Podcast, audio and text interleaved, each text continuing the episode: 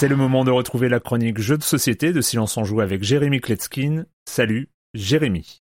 C'est Erwan. L'autre jour, j'ai fait un bref passage à Paris. Oui, ça fait plus de dix ans que je n'avais pas visité cette illustre boutique de jeux de société Jeux des cartes rue des Écoles. Et comme j'avais deux belles heures devant moi, je suis descendu à Jussieu pour euh, me diriger vers cette boutique. Quelle erreur. Bah oui, parce que sur le chemin, il y a Ripley, une boutique euh, rétro. Je me suis arrêté pour chercher mes câbles N64, euh, un barcode Battler, et puis j'ai trouvé un Merlin nickel dans la boîte. Et donc après une heure et demie à trifouiller, ben, je suis reparti en direction de la boutique de jeux de société. Mais là, je me suis arrêté encore une fois pour acheter des nunchaku. Bon, le temps de choisir, il me restait 10 minutes chez Jeux des cartes. À l'étage d'en bas, il y a les nouveautés, les trucs un peu plus gamer. J'ai de la chance, je m'y connais un petit peu, donc j'ai pas eu trop besoin de temps. Et arrivé à la caisse, il y a une petite boîte qui a attiré mon regard. Je l'ai chopée et je vais vous en parler aujourd'hui. Son nom, c'est Number Drop. Et on est à fond dans le thème des jeux vidéo puisque c'est ce qui se rapproche le plus d'un Tetris en jeu de plateau. Il s'agit d'un roll and write. Chaque joueur va recevoir une feuille personnelle sur laquelle est illustrée une grille comme celle d'un Tetris. Et puis on reçoit un crayon à l'aide duquel on va inscrire des numéros de 1 à 8 dans cette grille. À la droite de cette grille, on va trouver aussi des missions qu'on pourra remplir qui nous rappellent aussi le gameplay du Tetris multijoueur. Au début d'un tour, on lance les 5 dés, les 4 premiers dés représentent des chiffres et le cinquième dé, c'est une forme de tétramino, donc une pièce de Tetris. Chaque joueur pourra orienter cette pièce comme il le veut, mais il faudra la poser comme si elle était tombée du haut vers le bas. On pourra donc obtenir des points en complétant des lignes ou les différents types de missions, donc euh, des suites de chiffres, donc 2, 3, 4, 5, 6